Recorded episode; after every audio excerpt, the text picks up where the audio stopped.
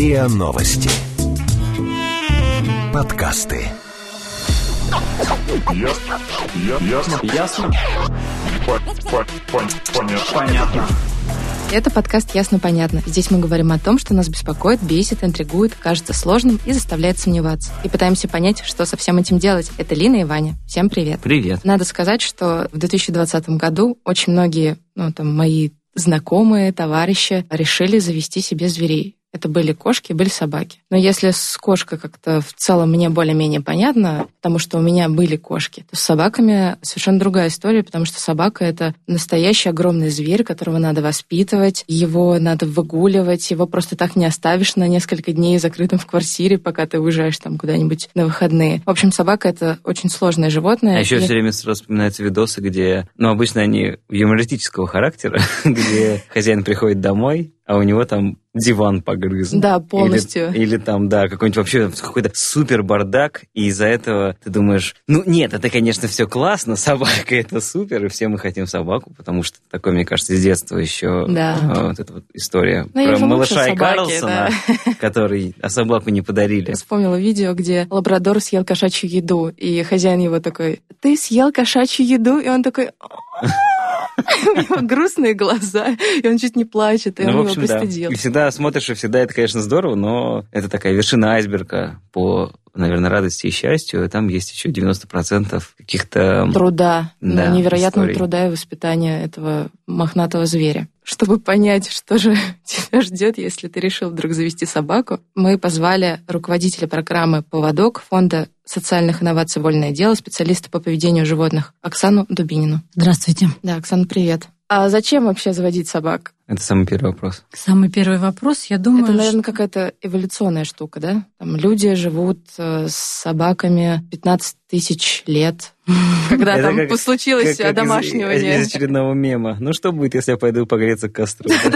Спустя 10 тысяч И лет. там такой мопсик, да, в розовом этом колпачке. Да, я немножко человек не романтичный, поэтому я буду говорить, как я это вижу, да. На мой взгляд, люди заводят собаку для того, чтобы улучшить качество своей жизни, в том числе эмоциональную сторону. Ну, вот её, то, да? что произошло в 2020 году, что все Да. стали заводить А есть такая, кстати, животных. такая история, да? Да, да, да, есть, есть. Э, Стали заводить животных, да, потому что, ну, во-первых, многие их хотят, да, животное. Когда нас всех посадили на карантин, мы начали думать, а может быть, никогда и не произойдет это потом, и, может быть, я сделаю это сейчас, и люди, да, действительно стали заводить животных, и котиков, и собачек. И типа это как в геометрической прогрессии возросло количество, там, не знаю, покупок эм, животных, или как- каким образом вообще сейчас оно заводится? Я думаю, не- ну, выбрасывали тоже. А, Да, избавлялись тоже, потому что когда падает э, экономический уровень э, населения, да, то от животных избавляются тоже. Поэтому я думаю, что был создан такой некий баланс. А экономический уровень, то есть это значит, что чтобы содержать Люди теряли. Люди нужно теряли. много денег. Работу, ну, мы можем с вами посчитать. Ну, не знаю, просто у меня Конечно, как бы нужны есть деньги. понимание того, что вот есть котик, мы его кормим тем, что со стола, Нет, и Нет. просто покупаем ему опилки Нет. для туалета. нет, А, все всё не так. Да, все не так. Мы с вами можем посчитать, сколько стоит собачки. Вообще, я считаю, что собака это уже ну, роскошь И определенного сколько рода. стоит собака в месяц? Да это если мы Давайте говорим про считать. городского жителя. Или даже вот если, например, Вы А если хотите со мной обсудить цепи? Ну, Содержание на цепи или что? Не-не-не, именно в городе. Не, ну и в городе, и в деревне, а какая разница? Вы все равно берете собаку, чтобы она у вас жила качественной жизнью, правильно? Ну, а не страдала. да. Желательно, Правильно? конечно. Вы же не берете животное, чтобы оно страдало. Иначе вам, если вы берете животное, чтобы оно страдало, вам нужно к психотерапевту, правильно? Скорее всего. но Я Ну да, я это не поэтому- могу привести примеров, конечно. но- Поэтому, да, поэтому вы ее качественным кормом кормите, вы с ней занимаетесь, вы с ней играете, вы, возможно, с ней куда-то путешествуете, и вы э, регулярно ходите к ветеринару. Все это ресурсы. Два билета Это- для меня и для моей собаки, да? Конечно, Плюс конечно. Ну, много людей сейчас путешествует со своими животными. Я, например. У меня две большие дворняги крупные. Мы, с мужем путешествуем с собаками. А куда вы ездили вместе? И в Европу ездим. Ну, мы много на автомобиле мы ездим. Я не рискую собак сдавать в багаж. Да, в- после всех самолет. этих случаев. Вы знаете, случаев э, ужасных много, но, как бы, слава богу, хороших случаев больше. Потому что, ну, это, наверное, какое-то 3%, да, вот этих вот ужасных историй про там смерти и так далее в багажниках. Но в основном-то все вполне себе. Ну так возвращаясь к вопросу про зачем. Зачем? Улучшить качество жизни, в том числе эмоциональную ее сторону. Ну то есть, грубо говоря, человек, он как бы уже, так скажем, образно преисполнился, некоторого такого комфорта э, и социального, и материального, и понимать, что, ну, чего-то уже нужно добавить. Да, социальный партнер, собака, да, сейчас я думаю, что, ну, вообще собака – это образ жизни. Вы гораздо больше двигаетесь, например, вы гораздо активнее, вы больше гуляете. Ну, как бы, если вы э, в полноценном смысле собаковод, да, если вы не взяли там себе лабрадора, который жиреет на диване, и вы с ним гуляете 20 минут утром и 15 минут вечером, да, не удовлетворяя его потребности. Если вы в полноценном смысле собаковод, то, конечно, у вас улучшается качество жизни, безусловно. Ну, это целая собачья тусовка, да. Конечно. Я, я помню... Да у, вы что? У меня у родственников есть тоже лабрадоры. Моя тетя рассказывает, что они отмечают день рождения каких-то там собак, когда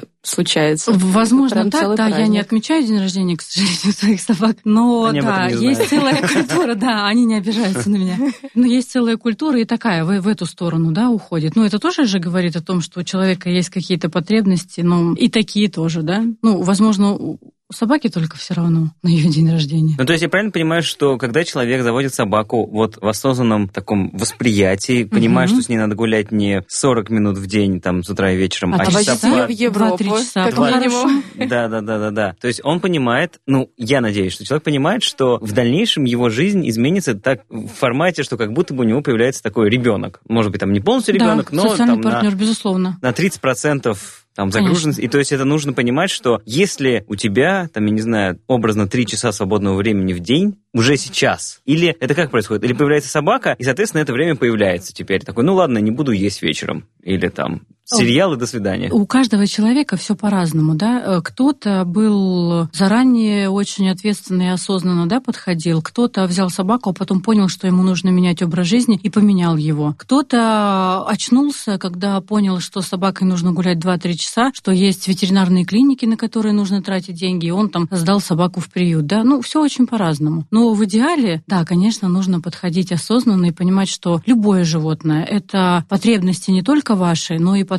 этого животного. Хоть это хомячок, хоть это котик, хоть это собака, у каждого есть свои потребности. Их нужно удовлетворять. И это все ресурсы ваши. Это время и деньги. Но вот как понять, что ты действительно готов? Просто мне кажется, ты будешь, будешь готовиться, и так и в конце концов такой, нет, я, нет, ну, я еще не готов. просто прыгнуть, а потом Еще не готов, еще не готов. Блин, типа, блин, вот новый сезон на карантин, Вот поэтому на карантин думают, ну, может, я готов, и взяли себе собак и котиков. Ага. А что тогда нужно знать? Что нужно знать? Нужно знать, что как бы это ни было банально, но в любую погоду вы гуляете с собакой, да, и гуляете много. Ну, как бы, если вы берете щенка или там молодую собаку, вы гуляете много. Вам нужно понимать, во-первых, где вы ее берете, да? Не надо покупать собаку на Авито. Не надо, потому что разведение, оно очень э, сильно, качество разведения э, упало, да, и вы, покупая у безответственных заводчиков, вы изначально покупаете себе проблемы. И если вы сэкономите на стоимости щенка, то вы потом будете всю его жизнь тратить на ветеринарных врачей, да, то есть вы заведомо покупаете себе проблемы по здоровью и, возможно, проблемы поведения. А какие проблемы поведения, например? Проблем поведения может быть огромное количество. Например, от того, что заводчик разводил животных, ну, знаете, так называемые собачьи фермы, да, разводил животных в клетках, у них могут быть проблемы маркировочного поведения. То есть с туалетом. С туалетом, да. Ну, это как бы очень тяжелая проблема для людей. И причина там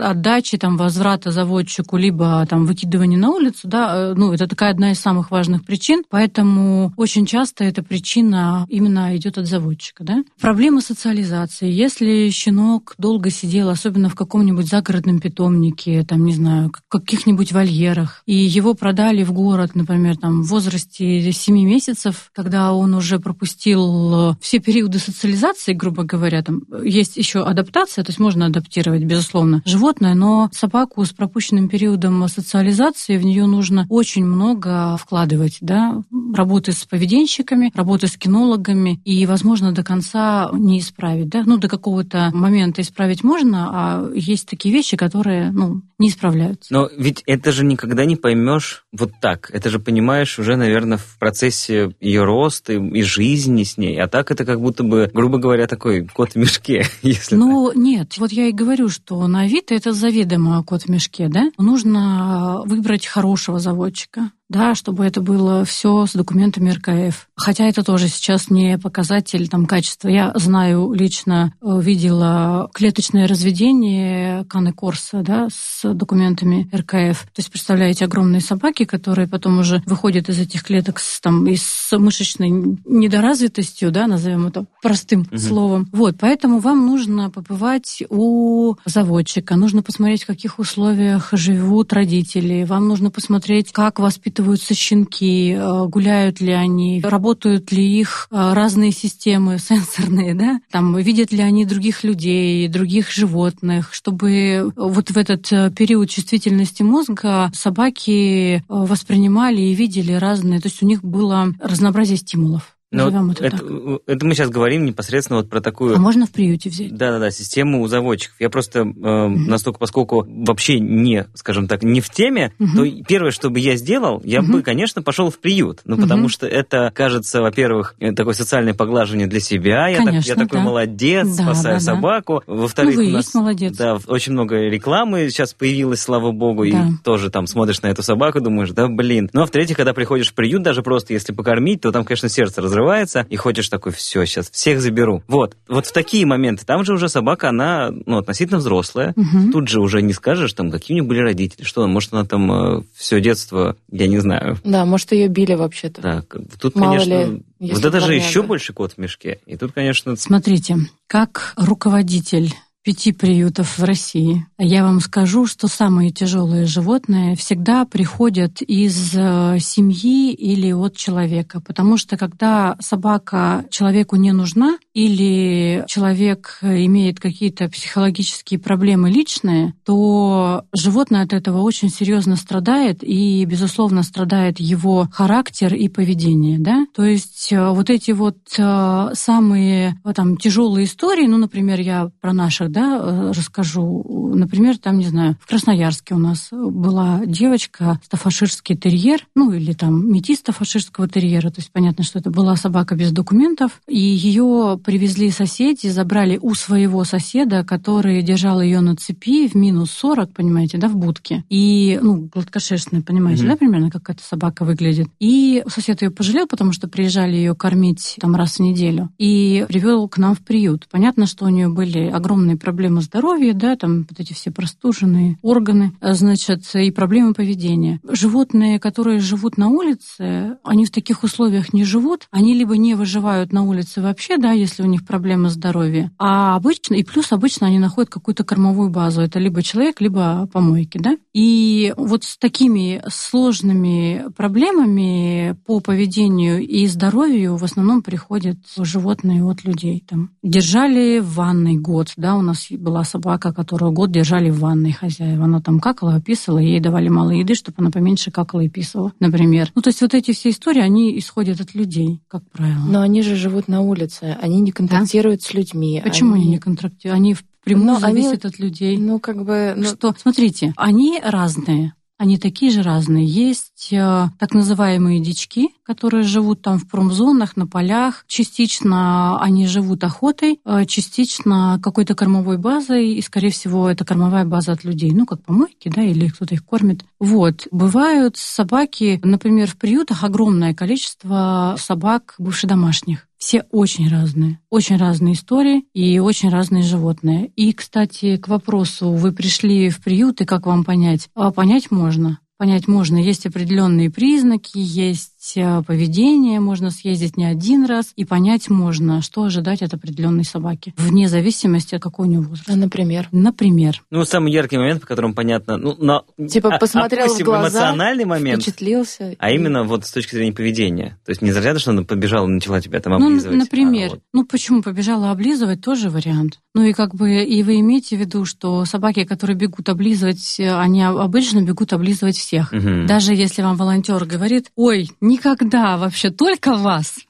Вот. Просто есть собаки, которые очень человеколюбивые, и их много в приютах. Ну, их настолько много, что каждый Новый год вот обливается сердце кровью, когда ты думаешь, что еще год прошел, а сколько таких прекрасных сидит в приюте. Значит, какие проблемы не любят люди? с собаками. Например, страхи, да? Мало кто хочет с этим работать. Вы можете попросить волонтера выехать с вами в город, например, и там в машине посмотреть, как. Ну, понятно, что животное ко всему приучается, ну, тем более к автомобилю, если оно ни разу не, не ездило, да, Мгм. никогда. Вот, но вы можете съездить в город, посмотреть, как оно реагирует на машины, там, не шарахается ли от людей. То есть, ну, все это какие-то процессы, которые можно, есть какие-то триггеры, которые можно ну, определить, да. Вы можете понять, там, как оно гуляет там на площадке. Я, конечно, российские приюты, это тоже очень своеобразное место, да. А, То есть, как правило, это частные приюты, когда энтузиасты на свои деньги плюс на какие-то пожертвования, они пытаются там как можно больше животных спасти, да, грубо говоря. Иногда это спасение перерастает в тоже в жестокое обращение, потому что не хватает еды, собаки не гуляют и так далее. Много там всяких. У собаки тоже есть э, определенные потребности, целый список. Для того, чтобы ее содержать в каких-то нормах благополучия, тоже нужно достаточно много ресурсов. И поэтому, конечно, важно, чтобы в приюте минимально хотя бы это соблюдали. Да? Ветеринарное обслуживание, хорошо кормили и гуляли. Да? Потому что заниматься это уже, ну, научить собаку можно всему. С любого возраста. С любого возраста. Если у собаки нет никаких физиологических, например, невр- неврологических да, проблем неврологического характера, если она способна делать те или иные команды физически, ее можно научить в любом возрасте. Единственное, что в период, э, там, когда уже собака очень-очень старенькая, ей понадобится больше времени, да? Ну, как бы. А так в любом возрасте все учатся. А есть неисправимые псы? Там Есть, к Очень-очень сожалению. тяжелые. Да, есть, к сожалению. Как правило, ну то есть вот у нас в- на нашем опыте есть э, такие собаки, которых э, до этого люди неграмотно, долго и с особой жестокостью обучали, например, защите, да? И когда там ее, не знаю, у нас там есть случай, когда там ее там, не знаю, 4 года обучали такой защите неграмотно и с жестокостью, а потом хозяин сел в тюрьму. И такая собака никому не нужна, естественно. Ее все боятся, она пытается жрать всех, все, что шевелится, начиная от животных, заканчивая других людей. Знаете, есть такие собаки, которым на лопате еду дают. Ну вот И как тогда? как тогда? Тогда это доживание. Тогда это доживание в приюте, потому что бездомных животных э, настолько огромное количество, и их э, огромное количество прекрасных собак, да, когда ты смотришь на вот такое животное, которое хочет всех жрать, и на вот это вот огромное количество прекрасных собак, конечно, люди себе хотят меньше проблем, да. Ну, конечно, А зачем брать собаку, которая тебя сожрет? да, да, безусловно. И животные с такими серьезными проблемами, их берут либо профессионалы, которые, ну, тоже есть же определенная симпатия, да, очень нравится собака, там, влюбился, хочешь спасти, ну, много причин у людей, мотивации есть разные. Но таких специалистов очень мало, которые могут работать с такими собаками, корректировать поведение, и далеко не всегда это можно вернуть даже в какие-то, ну, социально приемлемые рамки. Поэтому, ну, это сложная Да, история. Вспоминается сразу фильм Иньерита «Сука, любовь», где у мужчины было пять собак, и он подобрал собаку раненую, вылечил ее, а она оказалась бойцовской и загрызла всех его собак. Ужасный фильм, я тоже его не смотрела.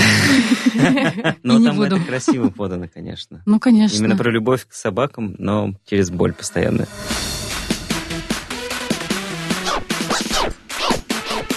Ясно? Понятно. У меня, в общем, есть такое, не знаю, может быть, это заблуждение, Мгм. но и мне кажется, что мне это говорили, что собака это довольно такой персонаж, который любит простор и образно какое-то поле, назовем так. То есть не заводите собаку в однокомнатную Ну, квартиру. то есть, да, грубо это, говоря, да. да, да, что говорят, что когда человек заводит собаку в квартире, во-первых, это становится квартира собаки, Как и квартира кота э, тоже. да-да-да, а во-вторых, это якобы немножечко к ней жестоко. над животным, да. Не, ну это глупости, конечно же. Знаете, люди очень много стереотипов всяких распространили и в них верят. У собаки должно быть э, достаточное количество двигательной активности. Если вы заводите свое животное, конечно, в доме прекрасно иметь одну или две собаки. И здорово, когда они там все расползаются. Хотя даже на большом пространстве собаки, как правило, будут перемещаться за вами, да? Или периодически его проверяют, по крайней мере, подходят и все ли Живой. да, все ли нормально. А, Значит, э, у собаки должно быть свое место в квартире. У собаки должно быть обязательно там миска с водой, да, всегда в доступе. И у собаки должно быть достаточное количество двигательной активности. Поэтому я именно говорю, что гулять нужно 2-3 часа в день, да, вот для молодой, физически здоровой собаки. Три — это как бы вот, два — это самый минимум. Три — это нормально. Вне зависимости от породы. Независимости. Вот эти все истории про то, что у нас э, наши два килограмма писают на пеленку, это тоже псовые. И всем псовым нужно проходить много километров в день. И от того, что чихуахуа, йоркширских терьеров не гуляют, у них тоже появляются проблемы И поведения. поэтому они лают постоянно, когда ты проходишь И это мимо. тоже, да, и это тоже. Поэтому они там не гуляли всю зиму, выходят весной, у них глаза по полтиннику, они там боятся всех собак, от этого проявляют агрессию. То есть много, много всяких сочетанных э, проблем может быть, но гулять нужно всем. И людям. Да, Ну, а есть ли какая-то закономерность в том, что, ну хорошо, например, э, ладно, вот у меня там однушка, в которой там я живу, живет мой пес, и мы такие... Собака будет лежать и спать в основном а, оставшееся время. Если у нее будет достаточно активности на улице, она походит там, ну, поиграете вы с ней, да, позанимаетесь, может быть. Ну, это, ну, максимум еще час. Ага. То есть, Ну, э, если Или двигательная она будет лежать, смотреть. то она не будет грызть э, диваны, не будет грызть шкаф, Смотрите. косяк там, Да, дверной. да, вот эти все юмористические видео, которые вы называете, они для специалистов по поведению животных. Это боль. Да, это для этологов, для ветеринарных врачей, когда якобы собачка танцует, а все видят, что это неврология, да? Это все, ну, не очень юмористическое. И поэтому по поводу погрызов. Смотрите, собака, конечно, грызет, когда она щенок, да? И то в разной степени. Есть собаки грызучие, есть собаки не грызучие. Моя старшая собака не погрызла ничего за весь за всю свою жизнь. Это типа как черта Моя- характера. Да, моя младшая собака, которая сейчас уже два года, у меня обе собаки с улицы, как вы понимаете. Вот, кстати, тоже оптимальный вариант между заводчиком и приютом с улицы. Самые прекрасные собаки с улицы, я считаю. Вот, э, значит, э, и она, там ей два года, у меня до сих пор по квартире разбросаны рога, игрушки, потому что когда ей охота что-нибудь, то есть вы просто переключаете собаку, да, на то, что больше ее примагничивает. Она бы, может быть, не грызла шкаф и диван, если бы у нее было что-то другого погрызть. Вы сейчас огромное количество разнообразных игрушек, например, там конги, да, куда можно прятать лакомство, куда можно, там, не знаю, замораживать паштет и давать ей вылизывать или там вытаскивать эту еду. Есть рога, которые продаются в зоомагазинах. У меня, например, есть рог, который нас спас буквально с э, самого ее детства. И когда ей приспичивает что-нибудь погрызть, она идет, берет этот рог и грызет его. Все можно приспособить. Сейчас ну, мы живем в прекрасном, многообразном, цивилизованном мире. И, в общем, главное знание, мозги и желание, и время. И просто раз уж мы начали затрагивать тему зоомагазинов, и вот, Давайте.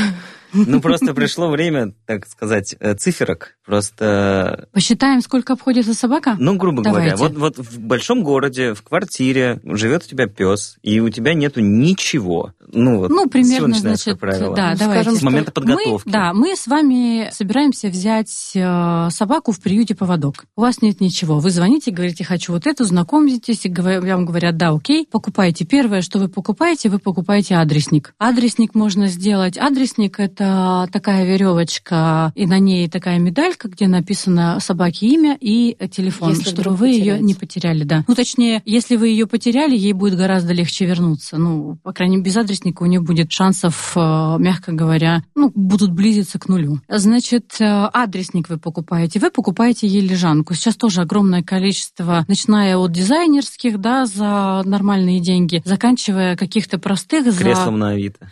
Да, да. Кресло на вид тоже нормально. Значит, тысячу рублей, да, допустим, мы берем, значит, адресник сколько? Ну, давайте 300 рублей, да, простой А старый берем. плед нельзя постелить псу? Можно, можно постелить Вот, старый плед. сэкономили. Можно, да, можно, Мы там, не не знаю, экономим. детский, детский, ну, мы средние берем. Давай, давай. Мы не сильно Конечно. экономим, да. Конечно. Ну, то есть все хотят сэкономить, все хотят сэкономить, только потом э, все начинают смотреть какие-нибудь супер попоны, там, ага, ультра ошейники, и начинают вот это вот все. То есть это тоже такая большая индустрия, кураж. да, да, собаковладения. Значит, можно детский матрас, да, тоже вариант, и, и на него старый плед, например. Значит, тысяча, там, полторы тысячи лежанка. Корм. Корм, на корме экономить э, не нужно, потому что чем дешевле у вас корм, тем больше вы тратите на ветеринаров. Это так же, как у людей все. Значит, э, корм мы супер премиум, да, смотрим. Значит, если у нас я собака... какая там градация есть. Если у нас средняя Гранула дворняжка, под утро. если у нас э, средняя дворняжка, там 20-25 килограмм, да, например, мы ей покупаем мешок корма в месяц, ну, примерно 12 килограмм, супер премиум. Это Но- достаточно будет, да? Да, Ой, да, у меня меш- знакомая чуть покупает меньше, может быть, даже. на год собаке корм. Пол Какая? балкона. Да, в да, итоге да. вы в этом И корме. она сама его потом еще Я думаю, это она сделала перед э, повышением курса евро. Да, да, да, что-то там такое было. Вы знаете, ну, насколько я понимаю, когда начался карантин, все собачники закоп... Вы купили, закупали- да? Да, да. Я купила себе четыре, каюсь, купила себе четыре мешка. да. Э, Все люди покупали туалетную бумагу, а собачники ви- винище и корм. Да, да, да, да, да, да, да. Потому что там, знаете, еще много корма произведено в Италии, и все так было непонятно. И мы, в общем-то, закупались. Корм альдента. Корм, значит, корм. Давайте брать за 6 тысяч мешок. Мгм. То есть Месяц. это 6 тысяч в месяц, да, мешок. Дальше какие-то лакомства. В любом случае с собакой нужно заниматься. А собак умных от природы, как некоторые думают, например, да, приписывают овчаркам, что она должна с рождения знать Мгм. Но вот те же самые Ньюфаундленды, они же очень умные, судя по Нет, я вам описанию. скажу по секрету, умные даже той-терьеры. А, да? Я Да, думала, что и нет, что они не нет, умные. нет. А у той-терьеры очень умные. То есть от природы все собаки умные. Да. Вопрос, э, что с ними делает хозяин, и что он от нее хочет, чем он э, занимается и так далее. Я владелец дворняжек примерно лет 8-9. Ни разу никто на улице у меня не спросил, о, это дворняжка? Ни разу никто. Хотя у меня как бы очевидные дворняжки. Всегда спрашивают, а что это за порода? То есть если видят, что собака воспитанная, если она там в хорошей амуниции, если она там э, ухоженного вида, да, все думают, что это породистая. До сих пор, как ни Двор странно, терьеров, да, мгм. стереотипы такие. Ну, потому что хозяин делает собаку. Собаки все от природы умные, да. Это открытие, Есть конечно. больше, есть меньше, есть какие-то способности, есть разные способности. Если мы говорим о кинологических видах спорта, есть разные способности у собак, но любой собаке можно подобрать тот вид деятельности, в котором она будет очень талантливая. Все как у людей. Хорошо, лакомство. Так, лакомство, Сколько? да. Нынче лакомство, да. лакомство? Смотрите, ну, например, есть лакомства, которые вы покупаете, да? Они достаточно, ну, это может быть затратная история. А есть аэрогриль и, например, куриные потроха, которые вы сами сушите. Ну, Мгм. то есть вот я, например, так делаю, да? Мгм. И это прям очень удобная история. И, ну, у меня две крупные собаки, и там, ну, вот в этих пакетиках лакомства покупать. Есть сейчас, опять же, много индивидуальных предпринимателей, которые делают сушеные лакомства без всяких там химикатов и красителей, которые делают на продажу. Тоже этот рынок можно прошерстить. А, Значит, лакомство в зависимости от того, там, что у вас, э, какое состояние ЖКТ вашей собаки, вы подбираете ей, на чем вы будете там ее с ней заниматься. Там кто-то это делает на простой какой-нибудь колбасе, кто-то там курицу варит, да, и режет ее мелкими кубиками. Сколько это в месяц выйдет? Ну, давайте где-то тысячу рублей рассчитывать. На лакомство, да? Мгм. Плюс там какие-то еще хрустелки, погрызухи, ну давайте там еще тысячу рублей. Две тысячи. То есть у нас восемь тысяч корм, лежанка, ну это постоянная Ну, такая история. Плюс пока что амуниция. 10. Да, пока 10. Амуниция. Ошейник, э, шлейка, поводок. Да? Шлейка это самая физиологически оптимальная для собаки амуниция. Шлейка это вот когда не на Вокруг шею, тела, а да. когда... А когда, да, на корпус собаки, да. А это правильней. Да, это правильнее. Окей. Да. И, конечно, не рулетка. То есть вы знаете, да? Да, что ну все- рулетку Ну, можно ограничивать. Но А, рулетку я нет. вижу, когда на улице Да, идешь, что там с конечно. рулеткой все гоняют. И потом Да. собак так жик. Да, вот смотрите, почему не рулетка? Потому что вы никогда не обучите собаку не тянуть поводок. То есть если у вас на рулетке 2 килограмма или там 5 килограмм даже, да, то есть вы понимаете, что у вас собака все время на пружине, ей всегда приходится тянуть. То есть знаете, да, вот эта вся история с потом с проблемами здоровья опять. Вы потом будете ходить к реабилитологу, к ортопеду или еще к кому-нибудь к ветеринарному. Значит, у вас собака всегда тянет. Если у вас собака тянет вас 5 килограмм, вы ее сможете удержать м, одной рукой. А если у вас тянет постоянно, не знаю, 30 килограмм, то это все гораздо сложнее, да? Очень часто истории и в приютах, ну, я имею в виду и приютских собак, и любых хозяйских собак, это потеря собаки с рулеткой. Собака дернула, рулетка упала, Мгм. собака побежала, рулетка сзади гремит и ее подгоняет. А, И да. это, да, Она это такая беда. Да. Боится, да? Она боится и бежит. У нас в договоре, в приютах поводок, у нас в договоре прописано, что нельзя собаку водить на рулетке. Ну, потому что это несколько раз. Ну, как бы это такая беда всех. А сколько метров тогда должна быть вот это вот? Самое оптимальное, опять же, все зависит от, эм, как вы гуляете. Если вы только гуляете в городе, только на поводке, то это 3-5 метров. Да? Вы очень быстро и прекрасно обучаетесь все это быстро сворачивать, разворачивать. Там говорят многие, что это неудобно. У вас мышцы на руках не засыпают. Мгм. Вот. И, значит, это все очень удобно делается. Если вы доходите до, ну, я, например, как я, да, ну, от образа жизни от вашего зависит. Я живу в Подмосковье, я дохожу до леса, и я отпускаю собак. У меня собаки очень воспитанные, у них все в порядке Они с такие, можно погулять? Ну, Очень воспитанные собаки. ну, не так, хотя, да, иногда, мне кажется, они меня так спрашивают на каком-нибудь перекрестке, в какую сторону пойти. И как бы у них хороший подзыв, да, и в лесу они гуляют без поводков. Да, то есть я их отпускаю, они гуляют. Если вы все время на поводке, 3-5 метров. Поэтому я, например, до места выгула у меня поводок метр двадцать. То есть у меня две собаки мет- по метр двадцать. Мы идем и И все, больше ничего не нужно. Вот адресник, На первые еда, полгода.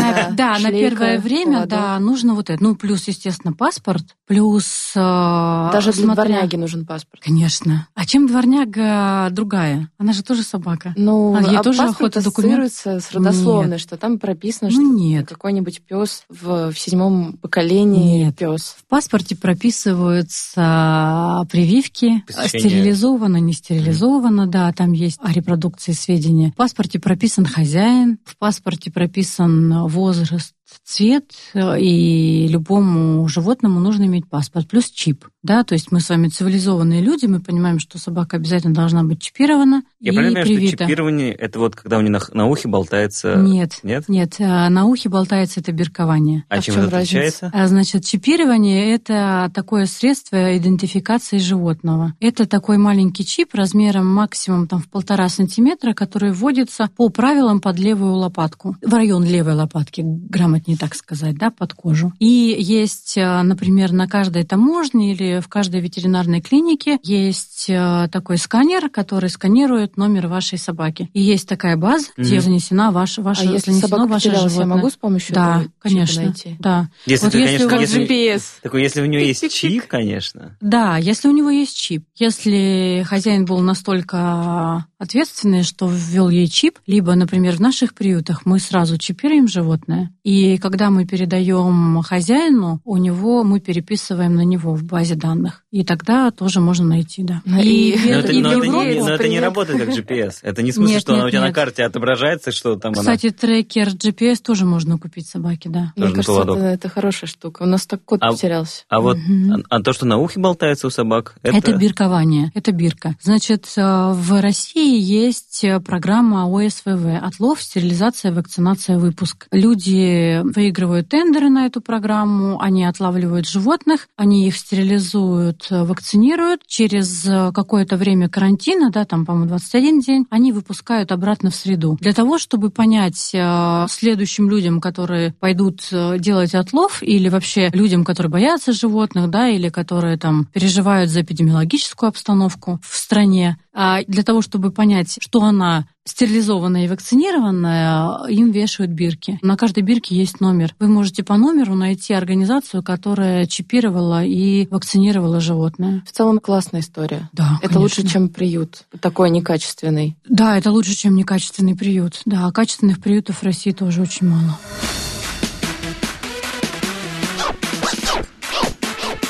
Ясно? Понятно.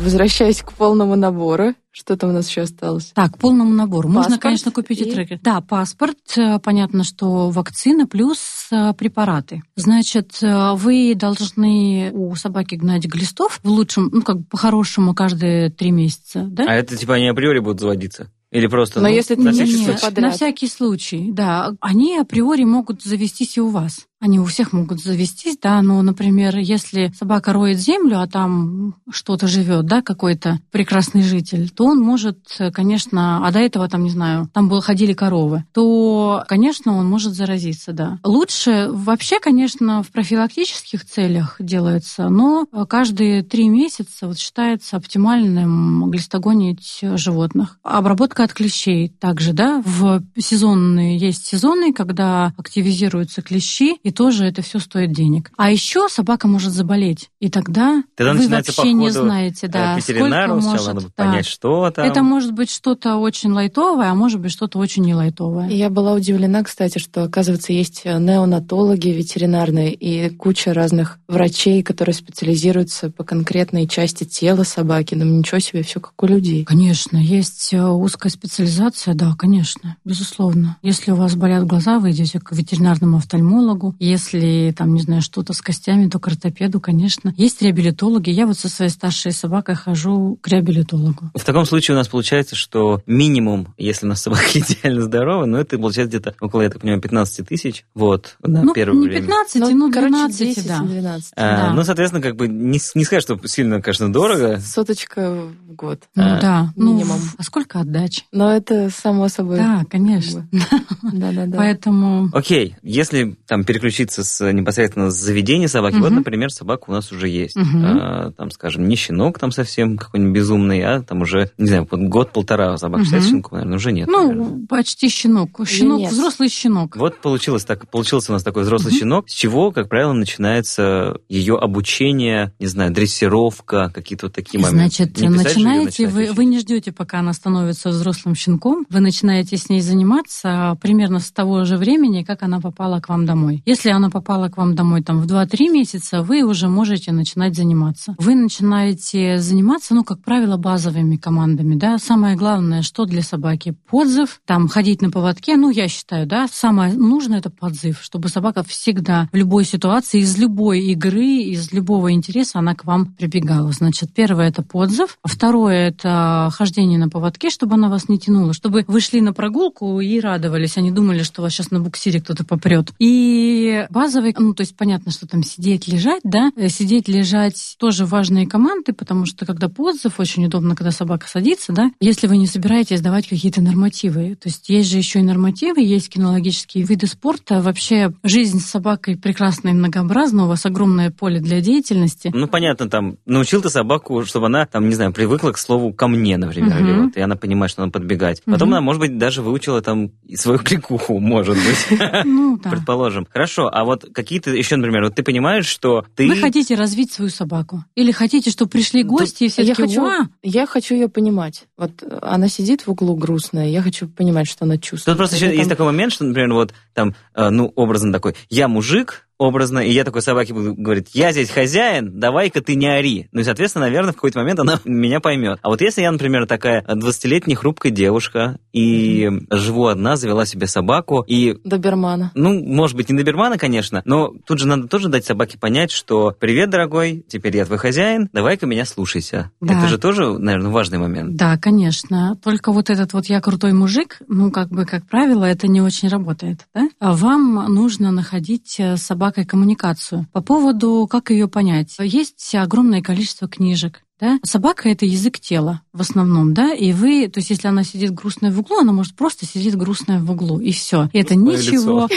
больше не значит. Да, она просто хочет посидеть грустная в углу. Вот. И а может быть, она там чего-то боится или там а, показывает вам какие-то сигналы примирения. Вот когда вы поймала. решили, что вы крутой мужик, да, и там хотите ей чего-то доказать, она сидит и не понимает и говорит, ой, не надо, не надо. Значит, смотрите, если вы хотите разобраться в языке тела животных, есть есть э, две самые базовые книги, на мой взгляд, ну, как бы хорошие книги. Во-первых, есть огромное количество сейчас грамотных э, кинологов, у которых есть э, разные видео обучающие, да, в том числе в открытом доступе. Значит, книги. Есть книга, если вы дружите с английским языком, есть прекрасная книга бренды Алов «Canine Body Language». Она толстая, и там можно очень многое подчеркнуть. Если вы хотите почитать книжку на русском языке, то есть книга Тюри Тругас сигналы примирения, диалог с собакой. То есть я почитаю и смогу понять. Да, и вы сможете да. понять, когда собака, там, не знаю, поднимает переднюю лапу, отворачивается, облизывается, когда вы, опять же, там, решили, что вы крутой мужик, может быть, лучше так не делать, а почитать книжку и просто с собакой договориться. И понять, почему она мне показывает на миску. К примеру. Но ну, а вот эта вот история про доминирование, она не совсем правильная. Ну, она уже очень устарела, и уже, знаете, уже просто все, по-моему, устали на эту тему говорить. Ну, конечно, она она... Но я же вожак. Это собака же стайное животное. Это очень долгий разговор. Ну, так, в трех словах тогда.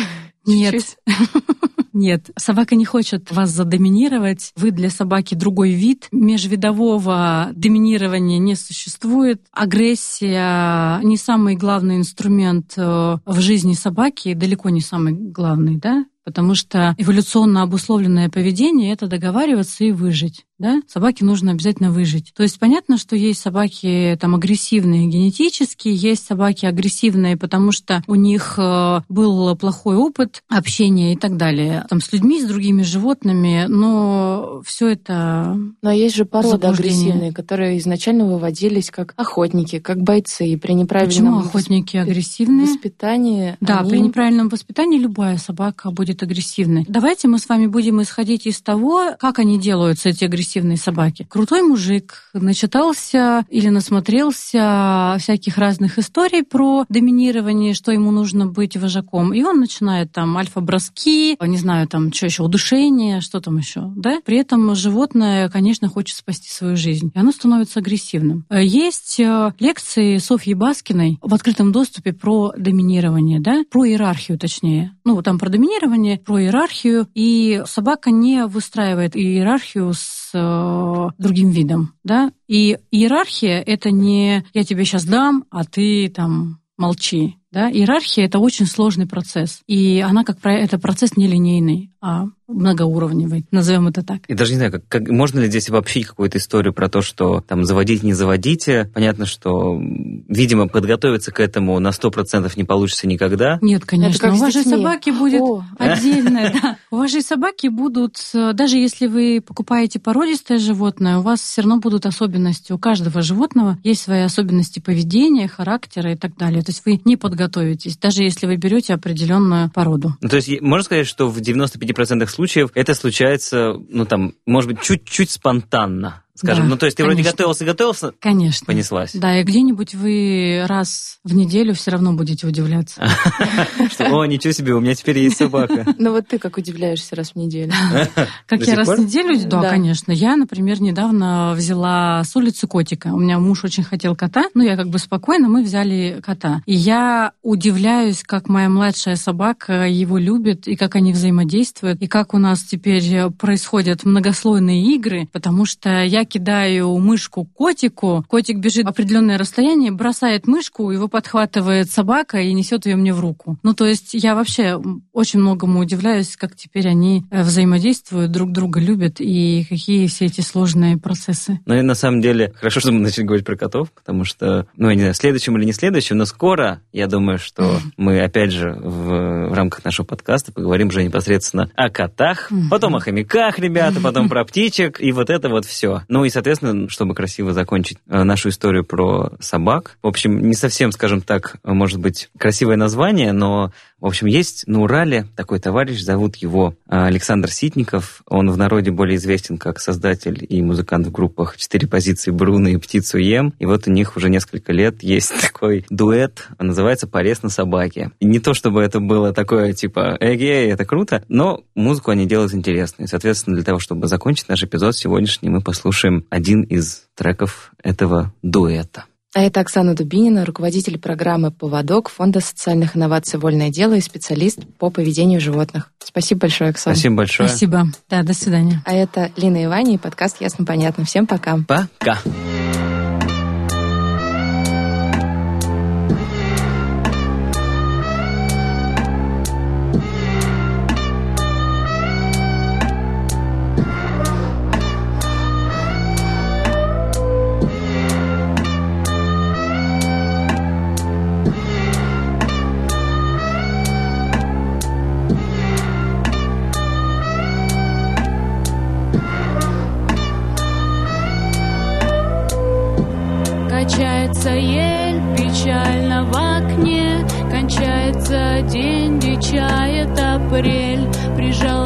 Стеклу сухую ладонь. Позвали к столу, но останусь с тобой. Не нужен обед, я больше не ем. Уже много лет тебя рядом нет Тебя рядом нет, но где-то ты есть. Пускай не сейчас, не со мной и не здесь. Ты так же, как я, не любишь родных. И так же, как я, ты злишься на них. Они, как мои, не такие, как ты. Дешевые мысли, фальшивые рты страшные яды в дежурных словах То жалкие взгляды побитых собак.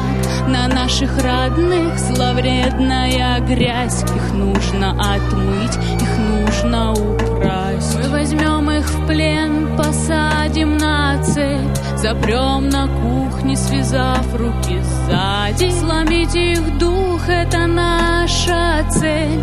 Понятно, что с этим не справиться за день. Нужно лишить их базовых чувств Чтоб не могли не слышать, не видеть. И в темной тиши я их научу Как надо жить, и я не шучу.